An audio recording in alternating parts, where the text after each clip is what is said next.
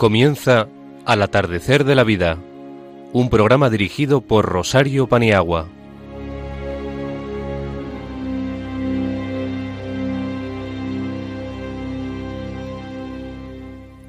Buenas tardes, amigos. Aquí estamos de nuevo. El equipo que hacemos el atardecer de la vida tiene el propósito de que pasemos una hora juntos, pero muy a gusto, junto a vosotros, a través de las ondas, en esta gran familia de Radio María que va difundiendo cosas buenas por todo el mundo. Y nosotros estamos muy agradecidos a pertenecer a esta familia.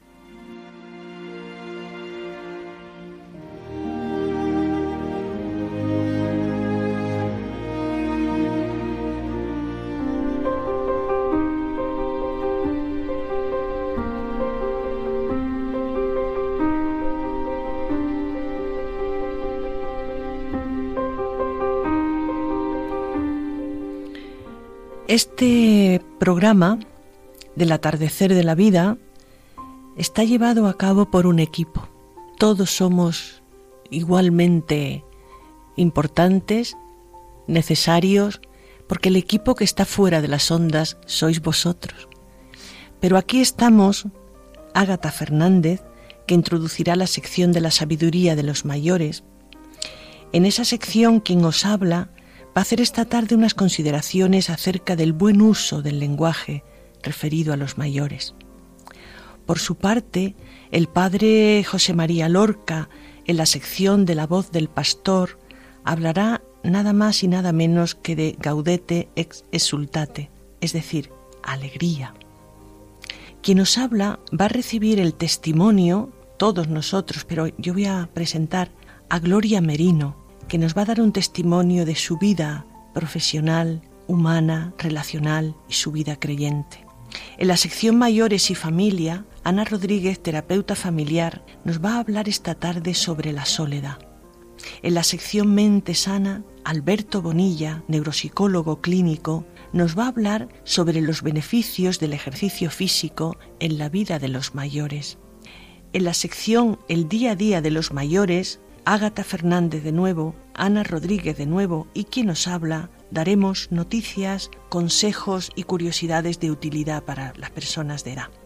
Y antes del cierre, el profesor y poeta Pablo Rodríguez nos va a recitar un poema suyo que quiere ser un homenaje a la mujer.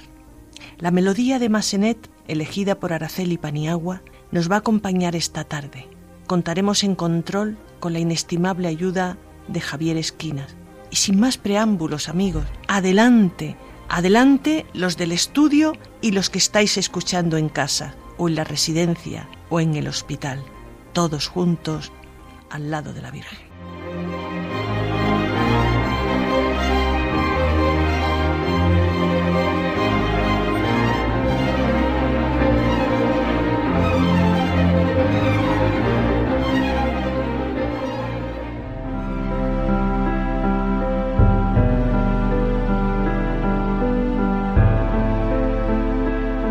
La sabiduría de los mayores, con Rosario Paniagua.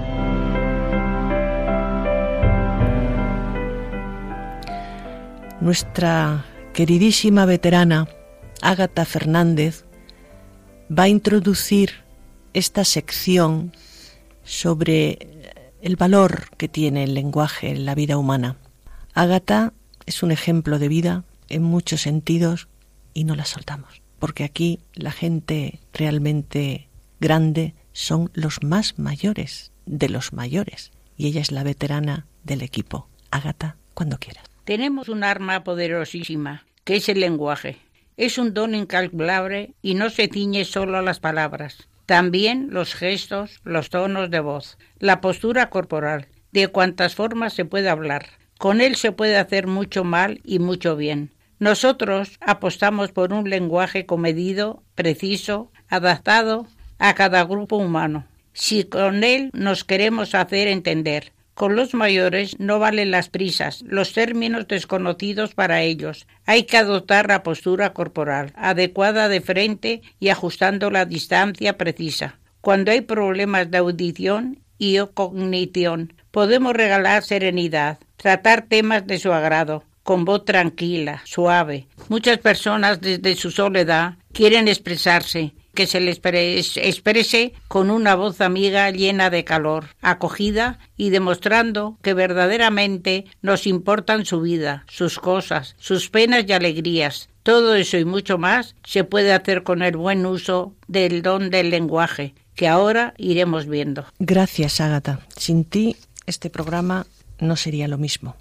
Las cosas que dices proceden de una experiencia larga, eh, dilatada y muy estimulante para los demás. Te doy las gracias porque, como siempre, das en el clavo desde tu fecundidad y tu experiencia, y tenerte con nosotros es una lección constante. Voy a comenzar estas reflexiones eh, con unas frases de Mario de Andarde que dice así. Yo no tengo tiempo para reuniones interminables donde se discuten estatutos, normas.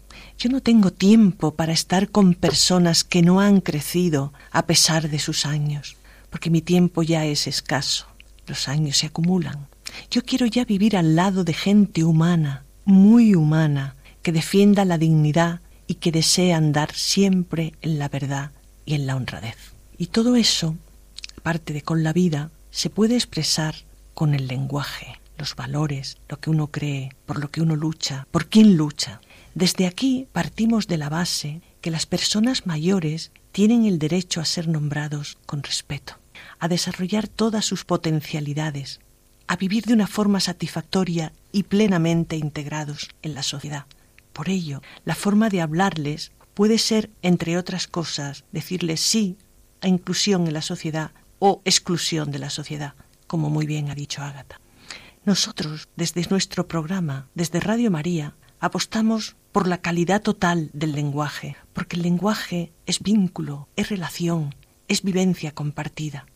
Se trata de entender a cada mayor en toda su complejidad, acercarnos a su universo con calidad, con cercanía expresiva, como con el resto de grupos sociales. ¿Es que podemos hablar mal a los jóvenes? ¿Es que podemos hablar mal a los niños? es que no podemos hablar mal a nadie, ni de nadie, y los mayores tienen un plus de vida con más peso. Pero con el mayor, la diferencia es que a veces se requiere de un mayor esfuerzo por razones auditivas, cognitivas, como bien ha dicho Ágata.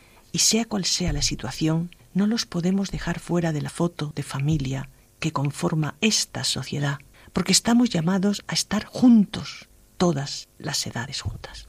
Charo, ¿cómo se puede uno poner en el papel del mayor? Muy oportuna pregunta desde tu experiencia también como psicólogo, terapeuta. Eh, sabemos que es muy importante ponerse al lado de ese mayor, lo que ese mayor está viviendo y qué significación tiene lo que está viviendo, para que puedan expresarse, para que puedan también tener silencios que son muy elocuentes en todo sistema relacional. Lo que no podemos, Ana, nunca, y tú lo sabes mejor que yo, es tapar la expresión, en este caso del mayor, hablando antes de la que, persona, que la persona concluya, que por razones varias puede tener una comunicación más lenta. Por eso desde aquí calma, calma al interlocutor, que no hay tanta prisa, como decía Andarde. No tengo tiempo para las prisas. Porque resulta que el mayor, en ese compendio comunicativo que es el lenguaje, el mayor tiene ya mucho vivido, mucho experimentado, tiene muchos rostros dibujados, ha ganado mucho y también ha perdido mucho. Y por eso no podemos acercarnos a las personas mayores con prisas, con frases hechas, con medias palabras, con términos modernos desconocidos que él no maneja, porque es dejarlo fuera de la foto comunicativa. Hay que mirar de frente, porque eso otorga una calidad enorme a la comunicación a todas las edades, pero el mayor suele mirar mucho a los ojos, porque en los ojos descubre muchas cosas. El ritmo pausado, que no quiere decir lento, la expresión relajada, lo que sin duda va a ayudar en momentos, sobre todo en momentos de dificultad, en los que no hay necesidad de mucho lenguaje y a lo mejor sí hay necesidad de silencio, pero ambos envueltos en la calidez y en la calidad. Se habla y se escucha con el cuerpo. Esto es muy importante cuando las facultades van mermando. Y que nunca haya disociación entre lo que decimos y cómo lo decimos, pues todo forma un todo armónico o desarmónico. Y el mayor lo capta todo aun en situaciones donde su nivel cognitivo está muy lastimado. Pero, amigos, los mayores no son un grupo homogéneo, son individualidades que forman un grupo social coetáneo, pero nada más.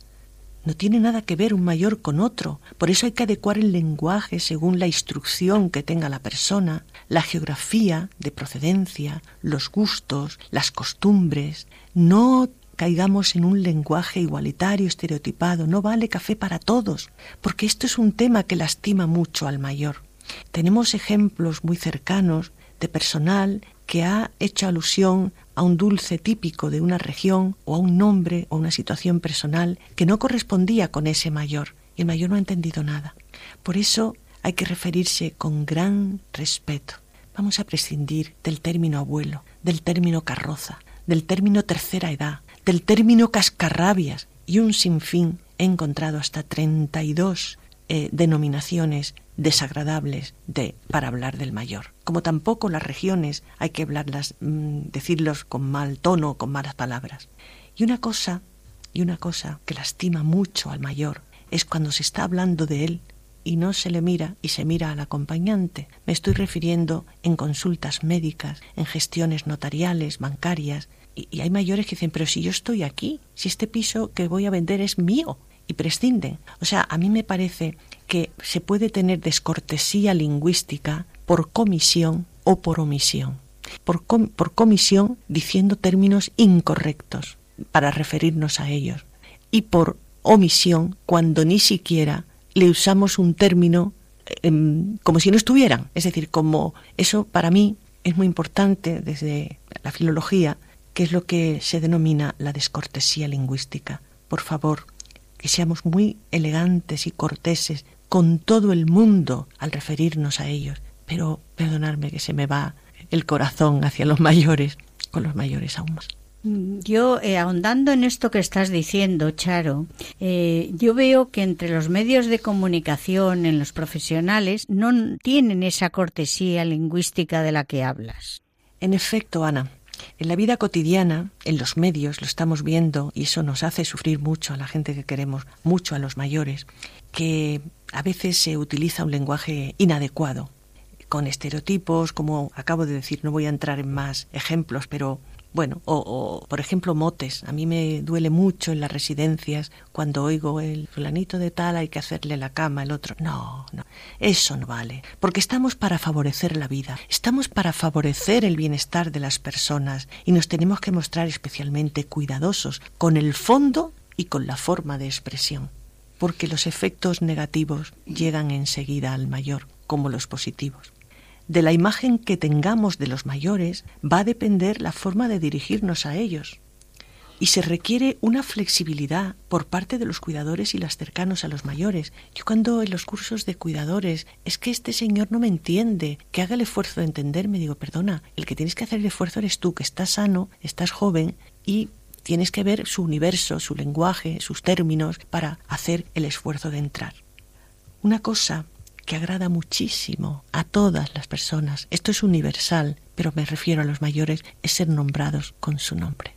El nombre en una sin abusar tampoco, sin abusar, porque entonces puede ser una cacofonía reiterativa y tal, pero el que en un grupo eh, hacer el esfuerzo de aprenderte el nombre de todos y que al decir el nombre se sientan queridos, abrazados, felicitados si es la Pascua, eso tiene un valor afectivo enorme y a ello estamos, a ello estamos. Voy a ir terminando porque por hoy, pero no voy a dejar en esta sección de la sabiduría de los mayores el tema del lenguaje porque eh, me parece, nos parece nuestro programa de suficiente calado y suficiente relevancia como para dedicarle, sin repetirnos, pero ahondando y ahondando en el tema del lenguaje a los mayores, porque eh, mi ilusión es terminar este ciclo del lenguaje con el lenguaje cuando no hay lenguaje, porque ya la demencia ha impedido hablar y cómo se puede hablar. Esto será dentro de unos cuantos programas. Gracias, mayores, por permitirme hablar esto. Gracias.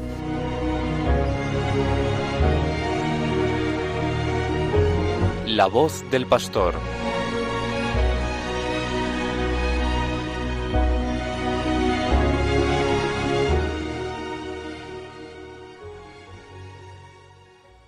Muy buenas tardes, queridos amigos y amigas. En este pequeño espacio quisiera glosar hoy la última exhortación apostólica del Papa Francisco. Eh, seguro que en otros programas de Radio María ya han salido hermosos comentarios de este documento, llamado Gaudete et Exultate. Yo quisiera referirlo esta tarde desde nuestra condición de personas mayores, eh, pues recogiendo aquello que, en mi modo de ver, nos interpela a nosotros especialmente. Sabéis que gaudete et exultate son dos palabras latinas que traducen el término castellano, en castellano se traduce como alegraos. Os sonarán mucho, porque están tomadas de la última de las ocho bienaventuranzas de Jesús pronunciadas en el capítulo quinto de San Marcos. Recordad, bienaventurados cuando os fraéis por el Evangelio, cuando no os comprendan, os sigan, os alumnos, etc. Alegraos y regocijaos, entonces, porque vuestros nombres están escritos en el cielo. Alegraos y regocijaos gaudete et exultate. Una vez más, el Papa se refiere a la virtud de la alegría. Lo hizo también en la anterior exhortación, aquella que se llamaba la alegría del amor. Solo que en esta, en esta exhortación, esa alegría brota de la sanidad. Recordemos que en la festividad de todos los santos, el Evangelio que leemos es precisamente este, el de las bienaventuranzas.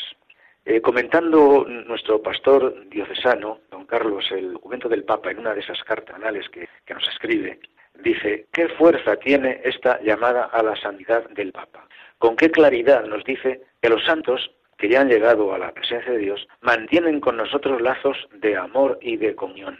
Pero al mismo tiempo, continúa el señor obispo, nos habla también de los santos de la puerta de al lado, expresión del Papa Francisco, los que están en la vida diaria, del sacerdote, de los esposos, del trabajador, del abuelo, de la abuela, y remarco yo, del abuelo y de la abuela, Literalmente, eh, Papa dice, no pensemos solo en los santos beatificados o canonizados, porque entre los santos puede estar también nuestra propia madre, una abuela u otras personas cercanas, cuya vida no siempre fue perfecta. A propósito de, santidad y de perfección, pues los mayores eh, conocemos eh, las virtudes heroicas, los santos canonizados, y los veneramos a través de las imágenes. Pero tal vez deberíamos hacer alguna pequeña rectificación en el sentido de ampliar nuestro horizonte visual, porque el Papa dice que esos santos reconocidos y con título de tales merecen admiración por la ofrenda de sus vidas que expresa una imitación ejemplar de Cristo. Estas son sus palabras. Pero añade, añade el, Papa Francisco, a mí me gusta también hablar de la santidad en el pueblo de Dios, paciente, en los padres que cuidan con amor a sus hijos, en esos hombres y mujeres que trabajan para llevar el pan a casa, los enfermos, en las religiosas ancianas que siguen sonriendo, como veis, una nueva alusión a la ancianidad. El Papa Francisco mm, siempre se distingue por utilizar un lenguaje llano cuando habla y cuando escribe, y, también un lenguaje muy práctico. pero eh, en este documento diríamos que, que se supera a sí mismo, porque no elude las cuestiones teológicas más arduas, eh, como en unos párrafos eh, extensos, a mitad del documento, cuando se refiere a dos falsificaciones de la santidad que son el gnosticismo y el pelagianismo. Pero cuando se trata de bajar a la calle, pues lo hace con la misma soltura.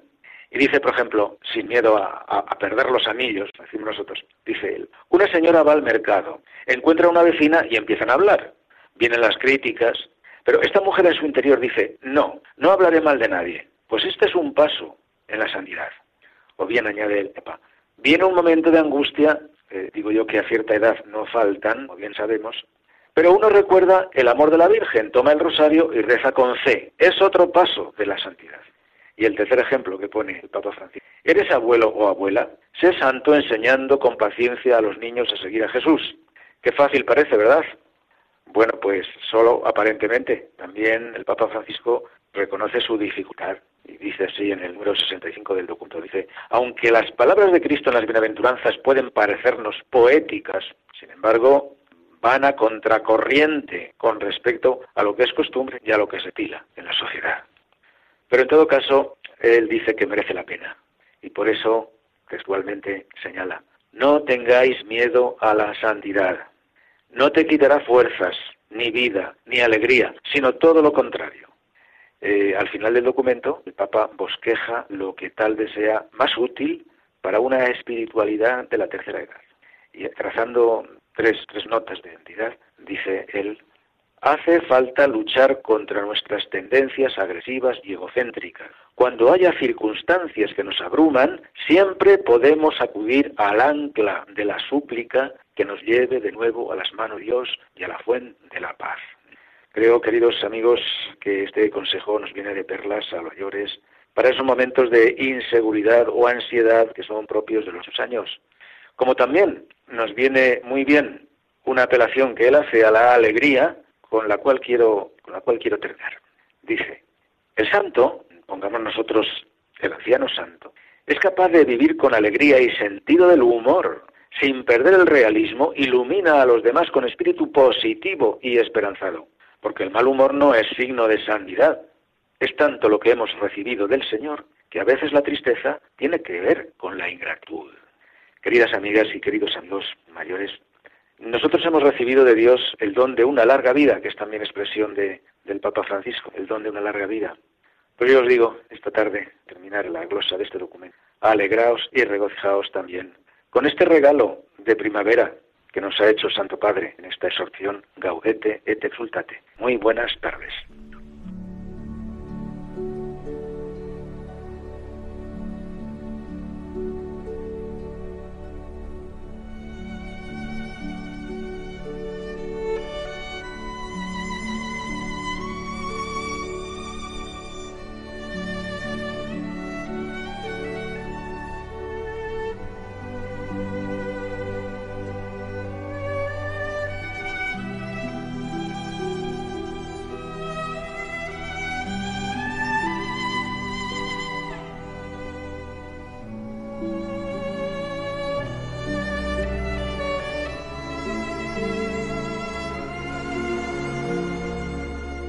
Están escuchando Al atardecer de la vida, un programa orientado y dedicado a nuestros mayores.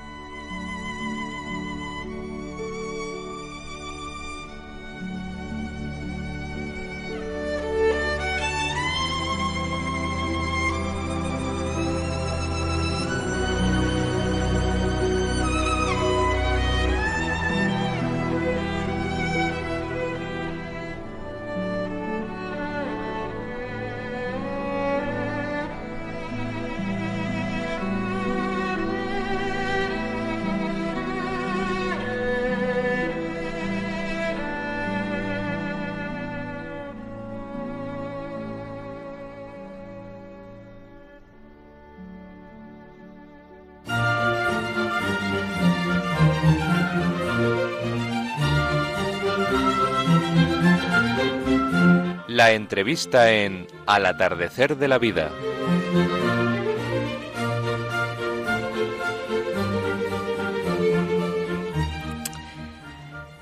En la cabecera ponía entrevista, pero no va a ser entrevista. Vamos a darle ocasión a Gloria Merino a que nos dé un testimonio de vida cristiana, de vida humana llena, plagada de cosas buenas. Pero ¿quién es Gloria Merino? Para empezar, es amiga nuestra, que eso ya es un activo importantísimo.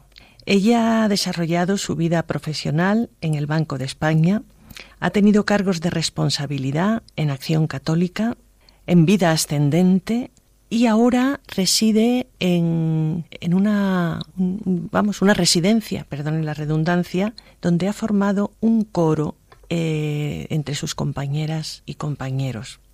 Es forofa de Radio María y nosotros somos forofas de Gloria Merino. Eh, no va a ser solo esta tarde el testimonio, la tendremos más veces porque merece mucho la pena. Y cuando quieras, Gloria, todo tuyo. Con ese amor a la Virgen que tú tienes, te escuchamos, Gloria. Por ella. Nací en Madrid, donde he vivido siempre, en una familia profundamente cristiana, siendo la última de cuatro hermanas y sintiéndome siempre muy querida por todos. Agradezco a Dios este gran don. Viví la guerra civil en Madrid siendo aún muy niña, con toda la crudeza de hambre y miedo que lleva consigo, y luego una posguerra bastante dura. Pero todo ello contribuyó a que al vivir con cierta austeridad haya sabido disfrutar en la vida con ilusión de las cosas sencillas y valorar lo importante. Desde muy joven ingresé en Acción Católica de la Parroquia de Maravillas llevando el cargo de delegada de aspirantes durante varios años. Después el párroco me encargó del centro de Santa Marta, que lo formaban jóvenes que venían de los pueblos a servir a Madrid y en el que se daba pues una, se les daba una formación cultural algunas eran analfabetas se les enseñaba corte y confección cantos y por supuesto una formación religiosa todos los domingos asistían con ilusión pues allí encontraban amistad y cariño. Así pasaron otros años. Al fundarse en esta parroquia vida ascendente llevé el cargo de animadora durante algunos años. Y últimamente también fui animadora de vida ascendente en la parroquia de Santiago el Mayor, a la que entonces pertenecía por haberme mudado de casa. Y cosas de la vida. Allí coincidí al cabo de 30 o no sé cuántos años, muchos años, con dos asociadas que habían pertenecido la una a las aspirantes de acción católica, la otra al centro de Santa Marta. Entonces eran o casi unas niñas de 13, eh, 14 años y otras pues también de eh, muy jovencitas las que venían, ya eran hasta abuelas. El Señor y la Virgen nos van llevando de la mano. De cada una de estas actividades conservo un recuerdo entrañable. Profesionalmente trabajé durante 48 años con ilusión, sintiéndome a gusto con el trabajo, jefes y compañeros. Le doy gracias a Dios por todo, considerándome una privilegiada. Me gusta sentirme criatura de Dios. Dios pensó en mí desde toda la eternidad y me creó por amor. Lleva mi nombre tatuado en la palma de su mano. Dando un poco un paso más, le veo como padre que tiene para mí un proyecto que deseo realizar. Él me ayuda a ello, una ilusión para los dos. San Pablo dice, yo sigo mi carrera para alcanzar aquello para lo cual fui destinado por Cristo. A pesar de mis deficiencias, de mis errores, pecados, todo, qué alegría será poder, poder decir al final de la vida, contando con la misericordia de Dios, he llegado a la casa del Padre. Muy buenas tardes. Gloria, impresionante testimonio. No nos hemos equivocado, ¿eh? Cuando te hemos captado para la radio de la Virgen. Por hoy te decimos gracias, pero solo por hoy, porque vas a volver con nosotros, porque enriqueces y engrandeces este programa para mayores que con tanto cariño hacemos tú y todos los que estamos en el equipo. Dios te bendiga, Gloria. Muchísimas gracias.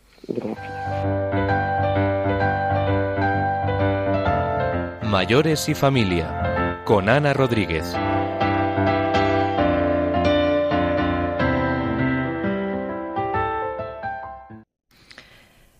Como ya hemos anunciado en la presentación del programa, esta tarde Ana nos va a hablar de la soledad.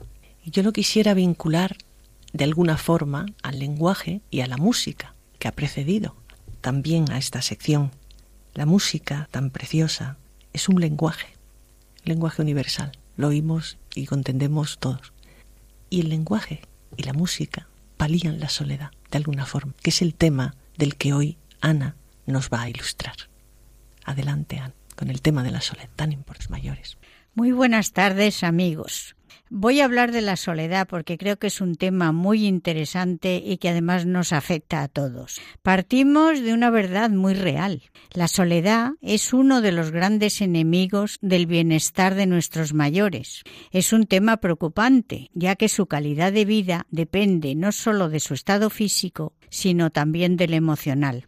Hay que reconocer que la sociedad y la familia han dado un giro importante. Con la modernidad en las ciencias se ha conseguido retos muy positivos en sanidad. Hay unos aparatajes tremendamente buenos y modernísimos, hay pruebas de todo tipo, pero también se ha producido una profunda crisis de valores, donde el tener tiene más importancia que el ser. Es una pena, pero está ahí.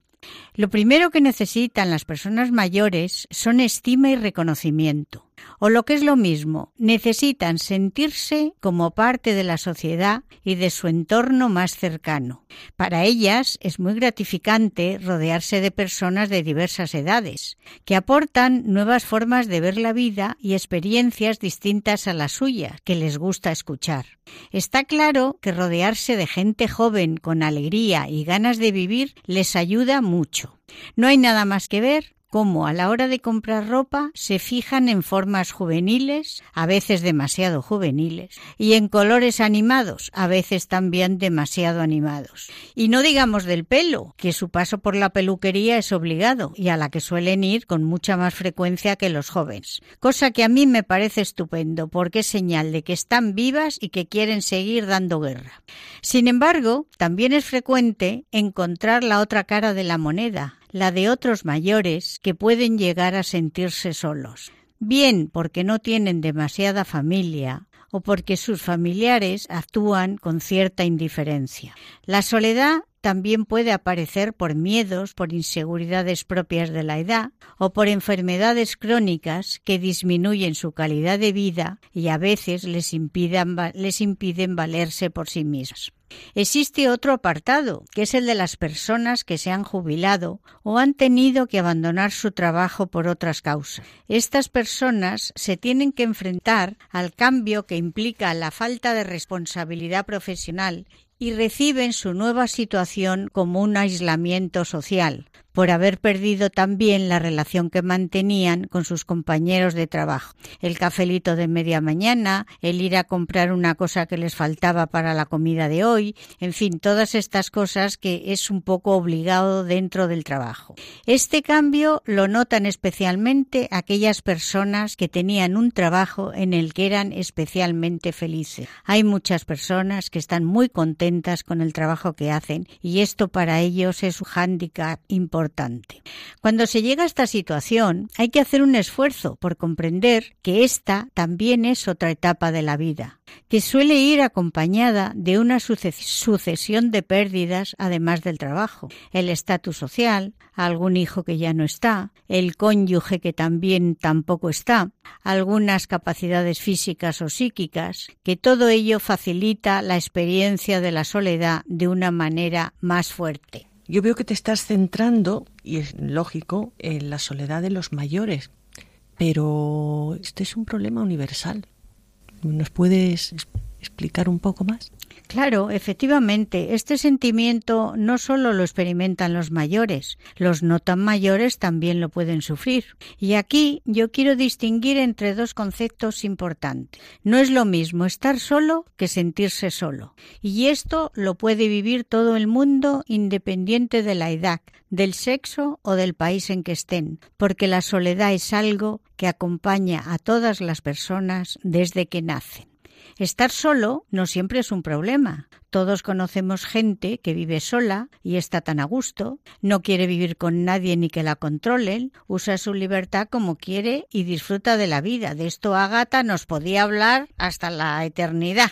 Y Gloria creo que también, porque son los dos puntales que tenemos aquí, que otra cosa no tendrán, pero experiencia y ganas de vivir la tienen toda. Todos pasamos tiempo solos y nos viene muy bien esta soledad para conseguir ciertos objetivos. Con la soledad podemos estudiar, hacer labores, gimnasia, ir al cine, leer. Esto es lo que se llama la soledad deseada y conseguida que es a la que tenemos que llegar después de toda una vida dedicada al trabajo, a los hijos, a los nietos, a la casa, a esa pérdida de salud correspondiente que lleva innato, y es justo que cuando ya lleguemos la disfrutamos.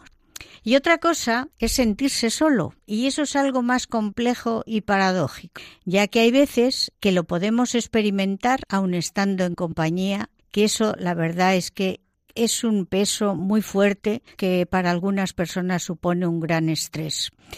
Esta situación tiene varios matices, también es verdad, tiene un componente subjetivo importante, porque muchas veces aparece porque no estamos satisfechos con algo, porque nuestras relaciones no son suficientes, porque no son como esperábamos o cuando no nos integramos en el ambiente, que eso también depende de nosotros, no depende del ambiente. Y entonces nada nos satisface que eso tiene que ver mucho con la asertividad de la que ya tratamos en algún programa anterior, y estamos en una etapa en que aguantamos menos y exigimos más. Si somos conscientes de que esto efectivamente lo llevamos a cabo, a lo mejor podemos corregirlo.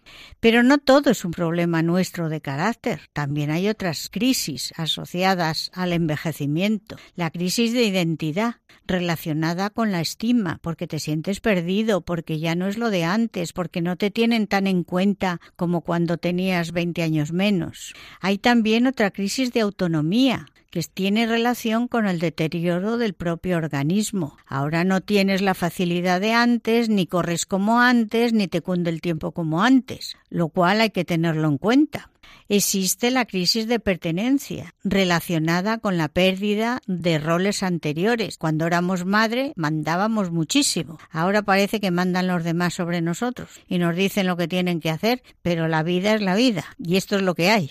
Y luego también por falta de actividades placenteras, porque no podemos muchas veces hacer cosas que, que nos gustaría hacer, hacer una excursión, hacer un irnos al teatro, irnos a un... En fin, hay muchas cosas que se nos ponen un poco difíciles de hacer.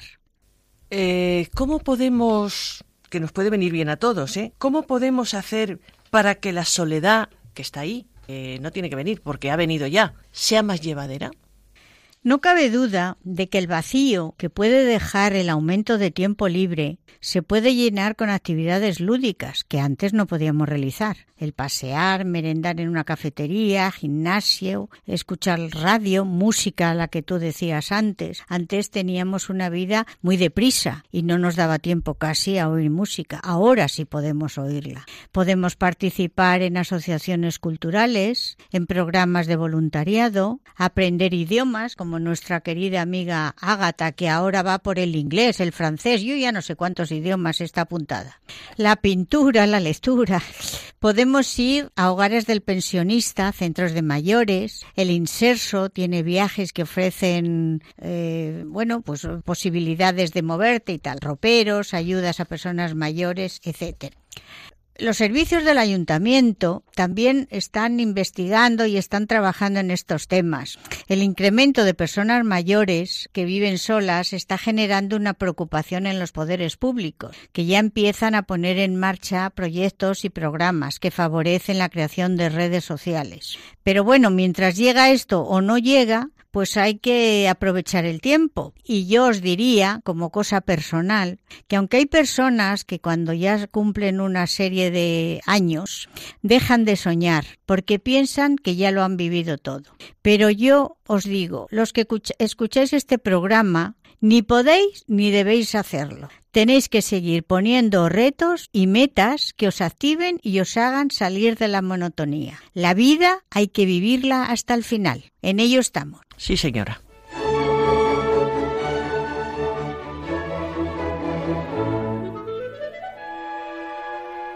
Mente Sana con Alberto Bonilla.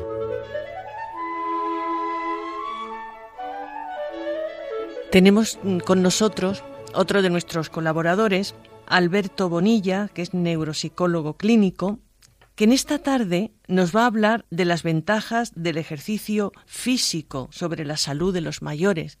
Sin duda, una interesante propuesta, como todas las que se están poniendo sobre la mesa en esta tarde. Adelante, Alberto. Buenas tardes a todo el mundo. En, en esta ocasión quisiera hablar de los hábitos de vida saludable y cómo afectan en nuestra salud psicológica. Y es que mm, la mayoría de las personas, pues, nos hemos propuesto en alguna ocasión hacer ejercicio físico y, que se convirtiese en un hábito. Pero en muchas ocasiones no lo hemos conseguido y, y hemos fallado. Ejercicio físico no hablo solo de ir a correr, que ahora está muy de moda, durante media hora, sino hablo en sentido amplio. Hablo el salir a pasear media hora, el mm, tener una vida activa en definitiva. No tan solo estar sentado en el sofá viendo la televisión o leyendo un libro, sino un estilo de vida activo en sentido amplio. Muchas veces no lo hemos conseguido porque nos solemos poner a nosotros mismos una serie de barreras psicológicas que nos acaban impidiendo llegar a nuestros objetivos. Y, al final, pues para conseguirlo, lo que podemos hacer es usar una serie de mecanismos que eliminen esas barreras y aumenten la posibilidad de práctica de un deporte, de que se convierta en un hábito y dejemos de auto boicotearnos a nosotros mismos. En primer lugar, pues lo que tenemos que hacer es establecernos unos objetivos claros, hacer explícito un objetivo que nosotros queramos marcarnos, tanto a corto como a medio como a largo plazo. Y a medida que vaya pasando el tiempo, pues ir revisando cómo se nos está dando nuestro objetivo. Si es demasiado ambicioso o por el contrario es demasiado holgado y necesitamos mm, incrementarlo un poco. A lo mejor de repente nos ponemos mm, para pasear una hora y media todos los días, pero resulta que entre nuestras labores cotidianas Mm, no sacamos hora y media consecutiva. Entonces, si es demasiado amplio, no lo conseguiremos, nos frustraremos y eso es un problema. Por lo tanto, lo importante de los objetivos es irlos revisando cómo los vamos eh, consiguiendo, los de corto, medio y largo plazo. Como número dos, eh, de los mecanismos estos de los que hablaba, es reconocer los beneficios por encima de las dificultades. Ser conscientes de que nos va a venir bien. Saber que realmente queremos hacerlo, que queremos cambiar nuestro estilo de vida y mm, saber justificarnos tanto lo positivo como lo negativo. Conocer los beneficios y las dificultades de nuestra tarea, nuestro objetivo, será lo que nos ayude a ser más conscientes de lo que vamos a vivir, del cambio que queremos experimentar. Para ello hay que recordar cuáles son las razones que nos empujan a adquirir eh, dicho nuevo hábito. Por ejemplo, a la gente que, que se le mm, diagnostica que tiene un colesterol alto, siempre se le, se le dice que tiene que mantener un estilo de vida más activo porque el, el, ejercicio pues ayuda a, bajar el colesterol. Entonces, eh, si nuestro caso fuese de ese estilo, nos englobásemos en esa, en, en esa premisa, tendríamos que ser conscientes de los beneficios que nos va a reportar el cambiar nuestro estilo de vida.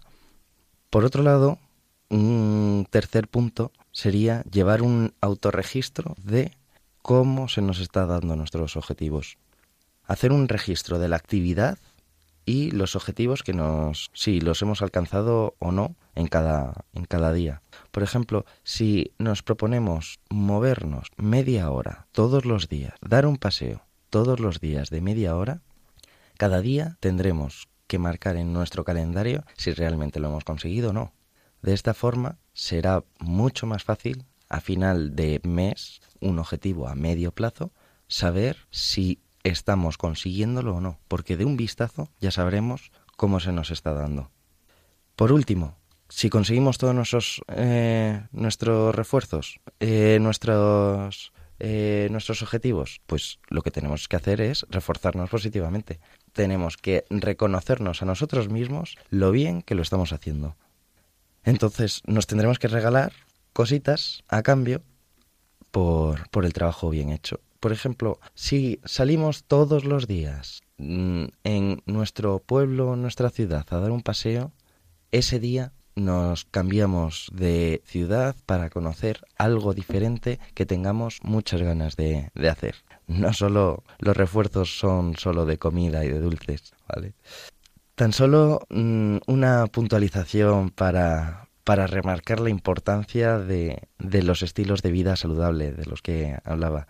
Mm, ya totalmente centrado en mi especialidad como neuropsicólogo clínico, me gustaría comentar cómo los estudios serios y científicos demuestran cómo el bombeo de la sangre mm, durante esos momentos donde estamos haciendo un ejercicio moderado e intenso para nosotros, hace que se suministre más eh, oxígeno al cerebro, con lo cual todo eso nos está despejando al final nuestra mente.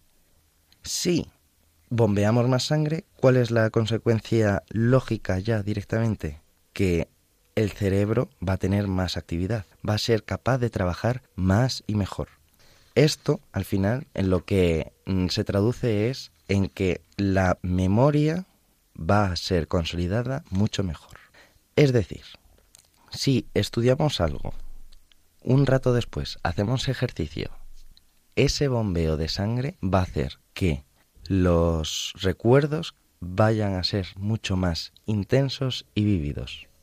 Al final, las imágenes cerebrales, si, si nos ponemos en un estudio donde empezamos a poner mm, ventositas en, en, la cabeza de las personas e investigar seriamente cuáles son las consecuencias del ejercicio, las imágenes cerebrales que nos van a dar a nosotros, a los científicos, va a ser que el ejercicio, después de un periodo de tiempo, las eh, se asocia con representaciones más precisas en determinadas áreas del cerebro, áreas relevantes para el aprendizaje y para la memoria.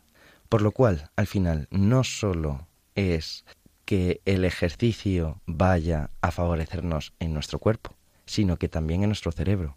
El ejercicio va a hacer que tengamos mejor memoria gracias a toda la circulación de la sangre.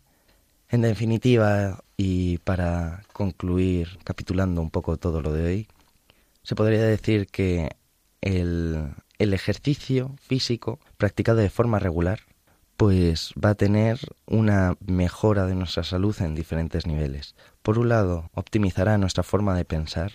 Por otro, preparará y estimulará las células nerviosas mmm, para que se tenga una mejor memoria y se pueda aprender más fácilmente. Y un tercer punto y último será que se mejorará nuestra salud general. Muchas gracias.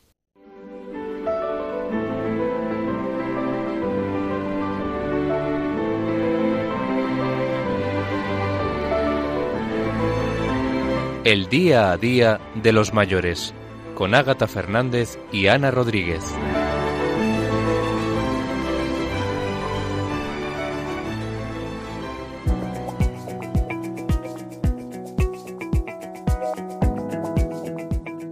Estos días va a tener lugar en Toledo una jornada sobre humanización en el trato a los mayores.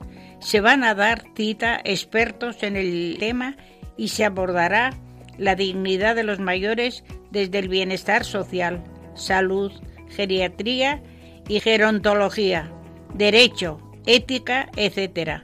Un acontecimiento importante para mejorar las condiciones de los mayores y lograr la calidad total de vida. Buena iniciativa. Existe una guía de estilo para periodistas sobre las personas mayores. Con ella se pretende ayudar a los profesionales de la comunicación a ofrecer una imagen real y una información de calidad sobre las personas mayores. Se hace hincapié en que se den las informaciones de manera objetiva, sin estigmas ni prejuicios. Todo ello con el propósito de incluir al mayor en la sociedad, como ciudadanos de pleno derecho y dando de ellos una imagen real, ni pesimista ni optimista. Los mayores tienen su sitio y no se les puede considerar sujetos pasivos, y el lenguaje tiene un poder enorme en los medios. Se ha puesto en marcha un interesante proyecto en Madrid que se llama contra la soledad no deseada. Se trata de que entre los vecinos del barrio se detecten casos de mayores solos y se ponga en conocimiento de los servicios sociales o entidades públicas que puedan tener acceso al mayor e intervengan para paliar y ayudar en esta soledad impuesta por las circunstancias. Se cuenta con la colaboración de centros de salud, farmacias, comercios, voluntariado, Cáritas, se esperan resultados y de momento solo se han implantado en dos de los barrios más envejecidos de la capital.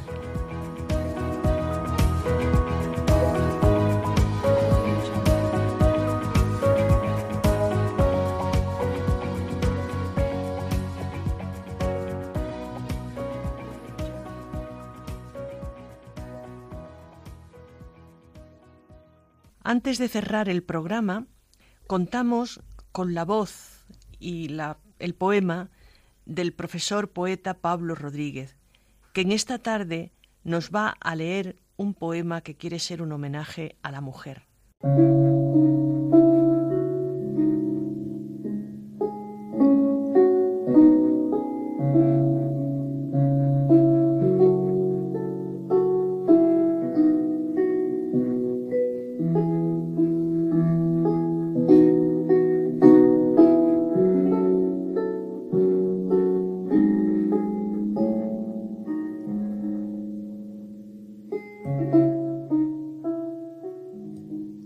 Sabrosa compañía que proteges mi eterna soledad. Mi languidez te ansía porque mi oscuridad se prenda en tu radiante claridad. Adorable presencia como luna nevada en la negrura que al suave sol silencia, apaga mi tristura con la precisa miel de tu dulzura. Figura angelical nacida para amar y ser amada. Enciende tu fanal, porque mi pobre nada se quede por tu todo iluminada. Fragancia deleitosa, metáfora de flor en primavera, mi alma en ti reposa, de tu paz prisionera, por estar siempre en ti, lo que yo diera placer de los placeres, ambrosía de dioses y delicia, mujer, amiga, eres. Del fruto eres primicia y de la suave brisa la caricia. Cuando mi hogar umbrío esté al ponerse el sol tras un otero, protégeme del frío con tu eternal brasero porque sin él, mujer, padezco y muero.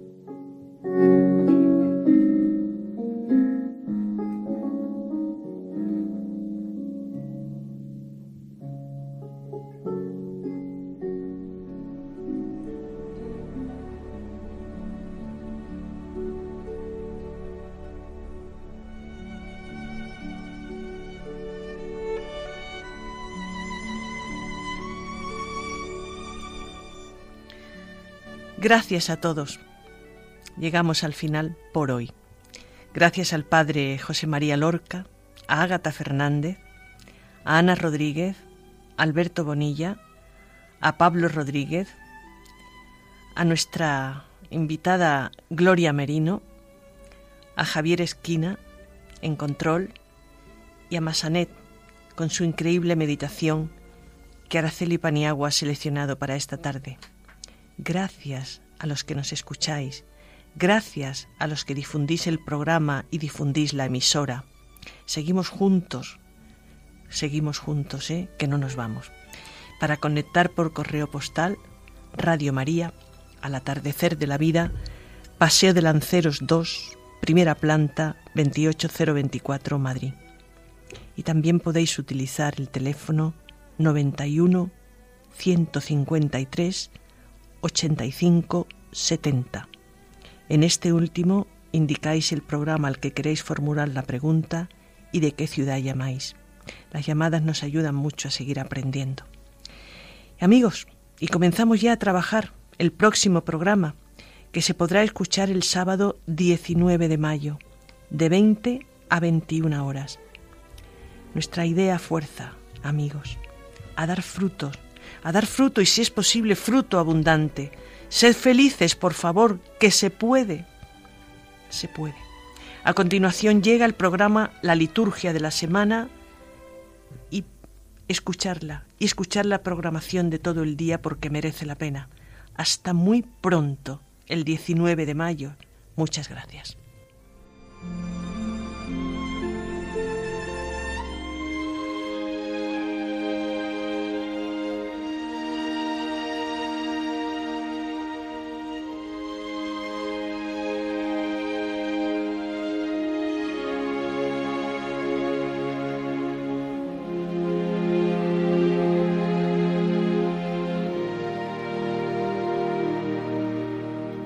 Acaban de escuchar Al atardecer de la vida, un programa dirigido por Rosario Paniagua.